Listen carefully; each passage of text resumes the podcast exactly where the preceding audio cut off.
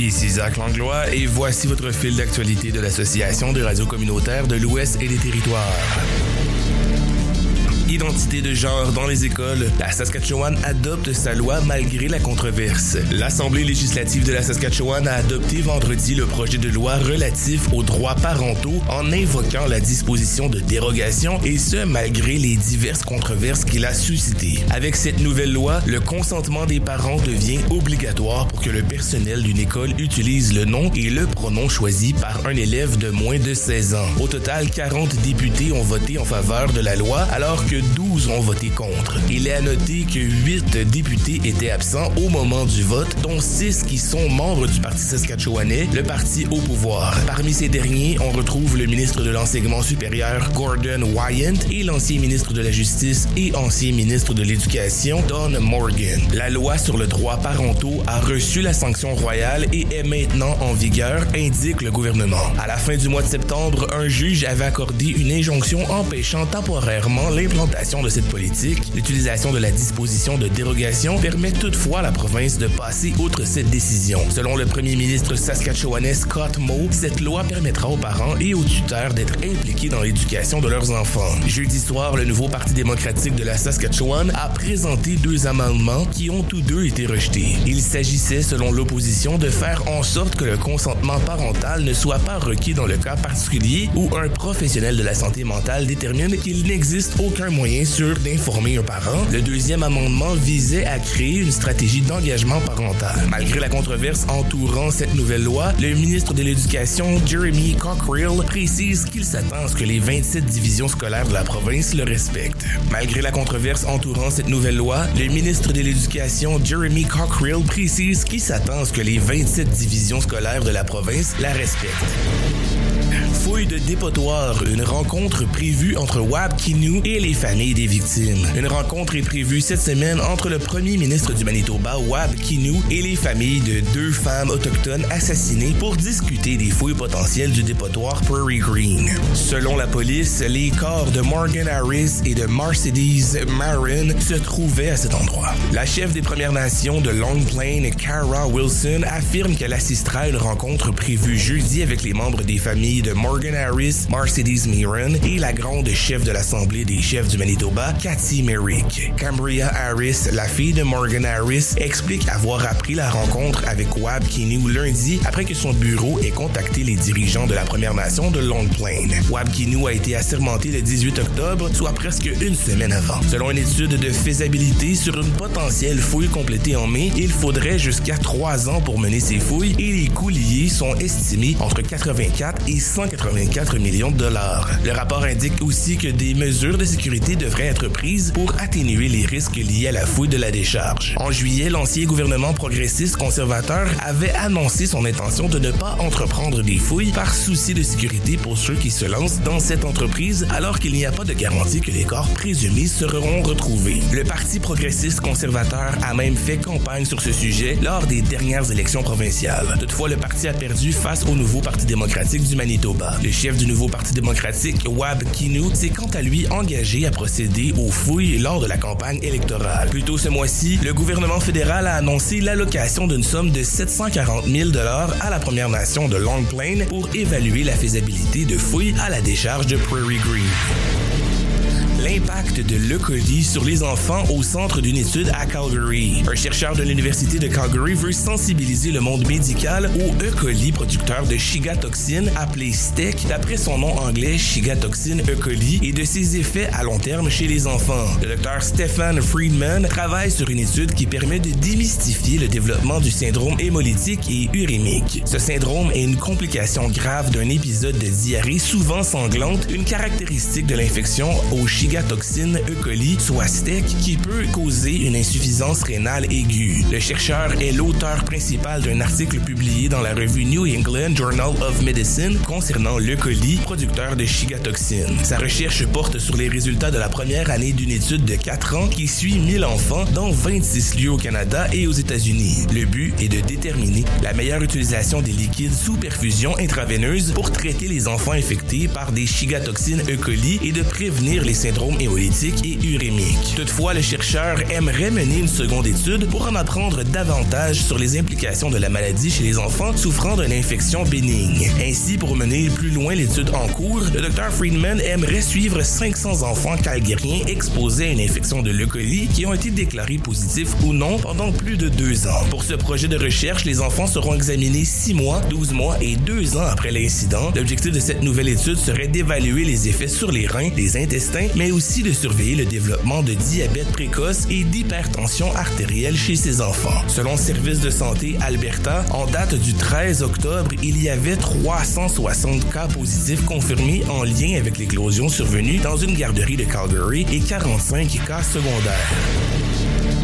cas de grippe aviaire détectés dans une ferme de Chilliwack.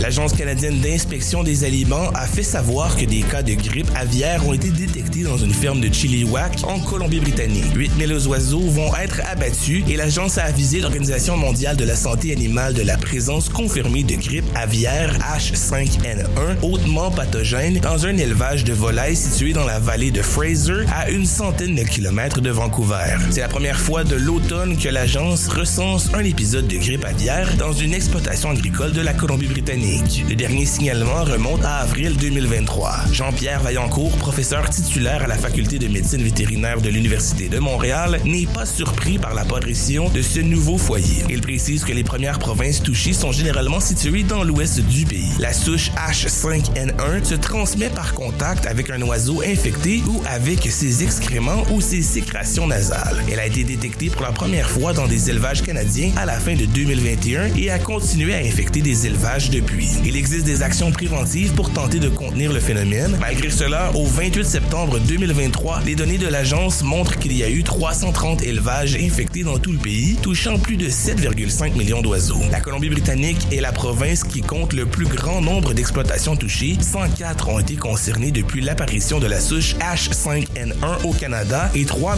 677 000 oiseaux ont dû être euthanasiés dans la province La province possède des conditions qui favorisent l'élevage des oiseaux en extérieur. Il y a une forte densité d'élevage, ce qui accroît le risque de contamination, explique Jean-Pierre Vaillancourt. Lorsque des cas de grippe aviaire sont recensés dans une exploitation, tous les oiseaux de celle-ci doivent être abattus.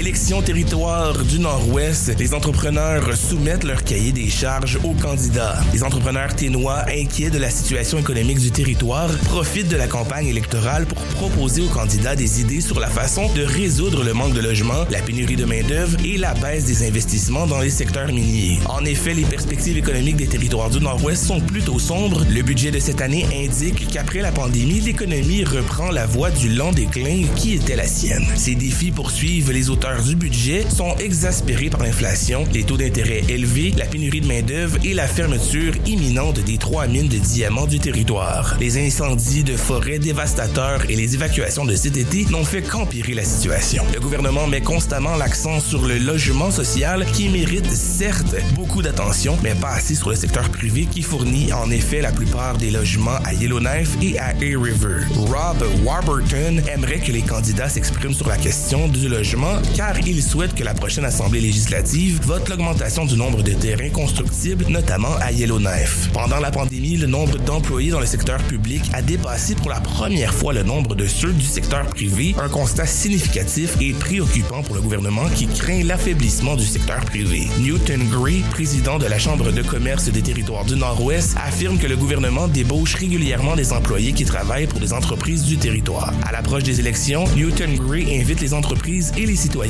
à demander aux candidats leurs idées pour améliorer la santé du secteur privé. À 25 jours des élections territoriales, le milieu des affaires des territoires du Nord-Ouest espère que leurs propositions seront entendues et relayées par les candidats.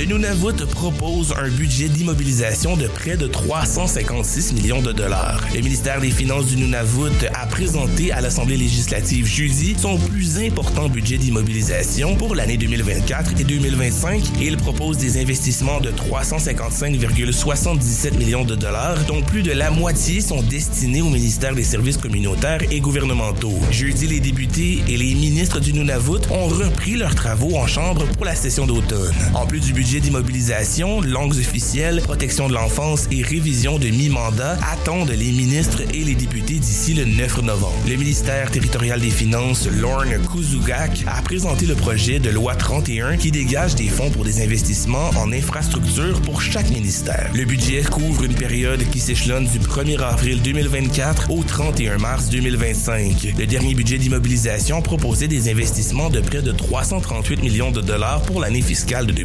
2023-2024. D'ici la fin de la session d'automne, les députés réviseront en détail les dépenses prévues dans le projet de loi et interrogeront les ministres territoriaux en comité plénier. Le projet de loi prévoit que les ministères des services communautaires et gouvernementaux recevra le montant le plus important, soit 157,14 millions de dollars, devant la Société d'habitation du Nunavut avec un montant de 82,67 millions de dollars. Avec un budget proposé d'environ 157 millions de dollars, le ministère des services communautaires et gouvernementaux compte investir dans les infrastructures des communautés et à améliorer la capacité des services. Plus de la moitié de cette enveloppe, soit près de 87 millions de dollars, doit financer des projets censés améliorer la qualité de l'eau potable et les infrastructures de traitement des eaux usées dans cette communauté. Cela inclut la construction d'une station de traitement de l'eau à Greasefjord et d'une usine de traitement des eaux usées à Kingate. Fil sportif. Bilan de saison, un air de déjà-vu chez les Elks. Les années se suivent et se ressemblent pour les Elks d'Edmonton. Non seulement l'équipe a terminé la saison avec un dossier similaire à celui de la saison précédente, 4 victoires et 14 défaites, mais le discours optimiste de Chris Jones et des joueurs lors du dernier point de presse de la saison était aussi étrangement semblable. On a attendu celui qui occupe le rôle d'entraîneur-chef et de directeur général dire que l'équipe était meilleure que sa fiche, que les joueurs étaient jeunes et inexpérimentés, mais que l'an prochain, ils auront une année de plus d'expérience. Que certains matchs se sont terminés par des défaites, mais que l'équipe avait suffisamment bien joué pour remporter la victoire. Comme il l'avait fait l'an passé, Jones a affirmé qu'il comptait faire peu de changements au cours de la saison morte et que la majorité des joueurs de l'équipe seront de retour l'an prochain.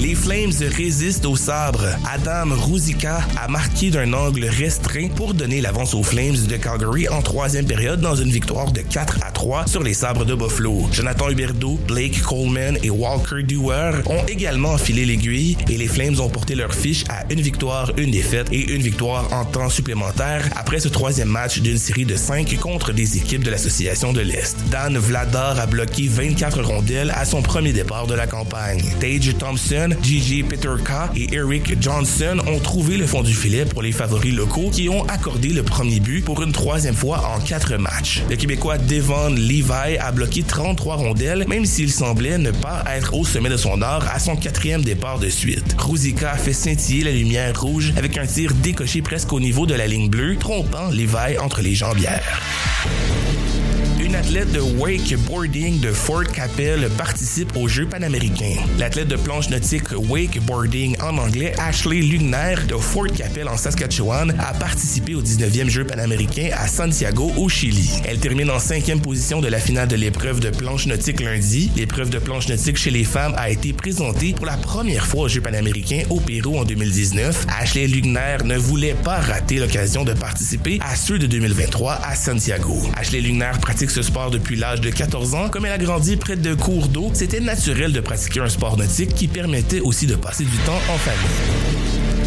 curling, Jennifer Jones bat un autre Manitobaine et gagne le Tour Challenge. La Manitobaine Jennifer Jones a battu sa compatriote Caitlin Laws 7-4 dimanche pour remporter son dixième titre du Grand Chelem de curling en carrière lors du Earring Life Tour Challenge à Niagara Falls en Ontario. Il s'agissait de son premier Grand Chelem avec son équipe du Manitoba composée de Carly Burglass, Emily Zacharia et Lauren Linetin. Jennifer Jones est venue à bout de son adversaire en huitième bout. Pourtant, Caitlin Laws de Winnipeg a ouvert le bal avec un simple, mais Jennifer Jones a répondu avec trois points dans la deuxième manche et a volé un point dans la troisième. Caitlin Laws a longtemps été l'adjointe de Jennifer Jones avant d'occuper le poste de capitaine au sein d'une nouvelle équipe. Les deux athlètes ont remporté ensemble l'or olympique aux Jeux de Sochi en 2014. À Niagara Falls, Jennifer Jones a battu la Suissesse Silvana Tirinzoni en quart de finale et la Suédoise Anna Hazelborg en demi-finale au Centre Gale.